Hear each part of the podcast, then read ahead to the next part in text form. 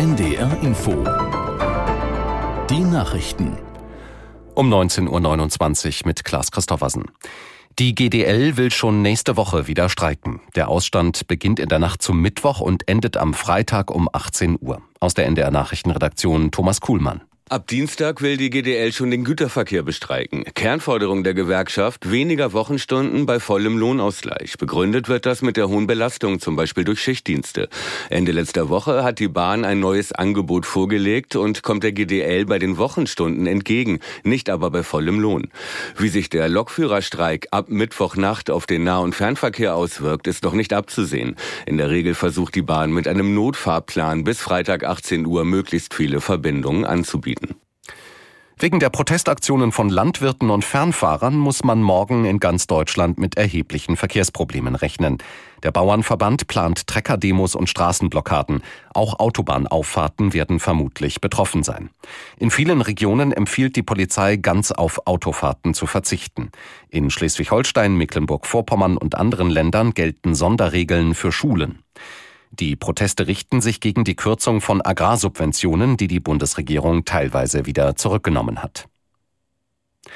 Israel ist erneut aus dem Gazastreifen und dem Libanon mit Raketen beschossen worden. Die israelische Armee antwortete mit Luftangriffen. Aus Tel Aviv, Julio Segador. Zu schweren Gefechten zwischen israelischem Militär und Hamas-Kämpfern kam es in Khan Yunis im südlichen Gazastreifen. Augenzeugen berichten hier von schweren Detonationen und Schüssen. Unterdessen wiederholte der Generalsekretär der Terrormiliz Hisbollah, Hassan Nasrallah, seine Drohungen gegen Israel. In einer Rede betonte er, dass die Reaktion auf die Tötung des Hamas-Funktionärs al-Aruri auf dem Weg sei, aber nun von bestimmten Entwicklungen und Gott abhänge. Eine Kriegserklärung gegenüber Israel sprach er nicht aus. Die CSU und der Zentralrat der Juden fordern härtere Strafen für antisemitische Taten. Bei der CSU-Klausurtagung im Kloster Seon sagte der Zentralratspräsident Schuster, im Kampf gegen Antisemitismus sei Bildung aber genauso wichtig und notwendig wie härtere Strafen.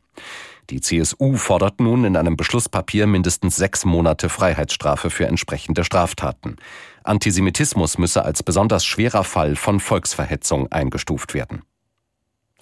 Der einsetzende Frost und sinkende Pegelstände sorgen dafür, dass sich in einigen Regionen Niedersachsens die Hochwasserlage etwas entspannt. Die Behörden geben allerdings noch keine Entwarnung. Aus der NDR Nachrichtenredaktion Felix Tenbaum. Noch bis Mitte oder sogar Ende der Woche könnte die Lage kritisch bleiben. Betroffen sind weiter die Gegenden an den Flüssen Aller, Ems, Hase, Hunte und Wümme. Entwarnung und das Ende von ersten Evakuierungsmaßnahmen gab es in Lilienthal bei Bremen. Etwa 100 Menschen können nach zwölf Tagen wieder nach Hause. Morgen könnten eventuell auch die Bewohnerinnen und Bewohner einer Pflegeeinrichtung in Meppen wieder in ihr Heim. Schülerinnen und Schüler im Heidekreis und im Landkreis Verden dürfen zu Hause bleiben. Eigentlich beginnt morgen nach den Weihnachtsferien wieder der Unterricht, aber wegen der Hochwasserlage ist die Präsenzpflicht dort ausgesetzt.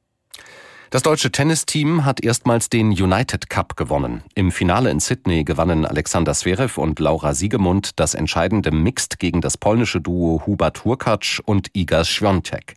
Sie sicherten damit den ersten deutschen Erfolg in einem Tennis-Teamwettbewerb seit 1993. Das Wetter in Norddeutschland, örtlich Schneeschauer, minus 5 Grad in Stade bis 0 Grad auf den ostfriesischen Inseln. In der Nacht etwas Schnee, Tiefstwerte minus 1 bis minus 11 Grad. Morgen heiter, im Ostseeumfeld Schneeschauer, minus 5 bis plus 1 Grad.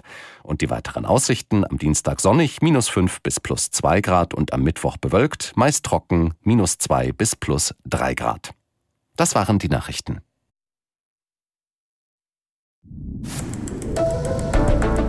NDR Info. Ausland. Das Magazin.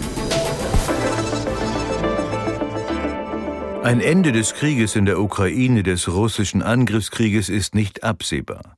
Wie auch Putin rückt von seinem Ziel, die Ukraine zu unterwerfen, nicht ab. Und auch die Lage in der Ost im Krieg, so wollen wir es nennen, zwischen Israel und der Hamas im Gaza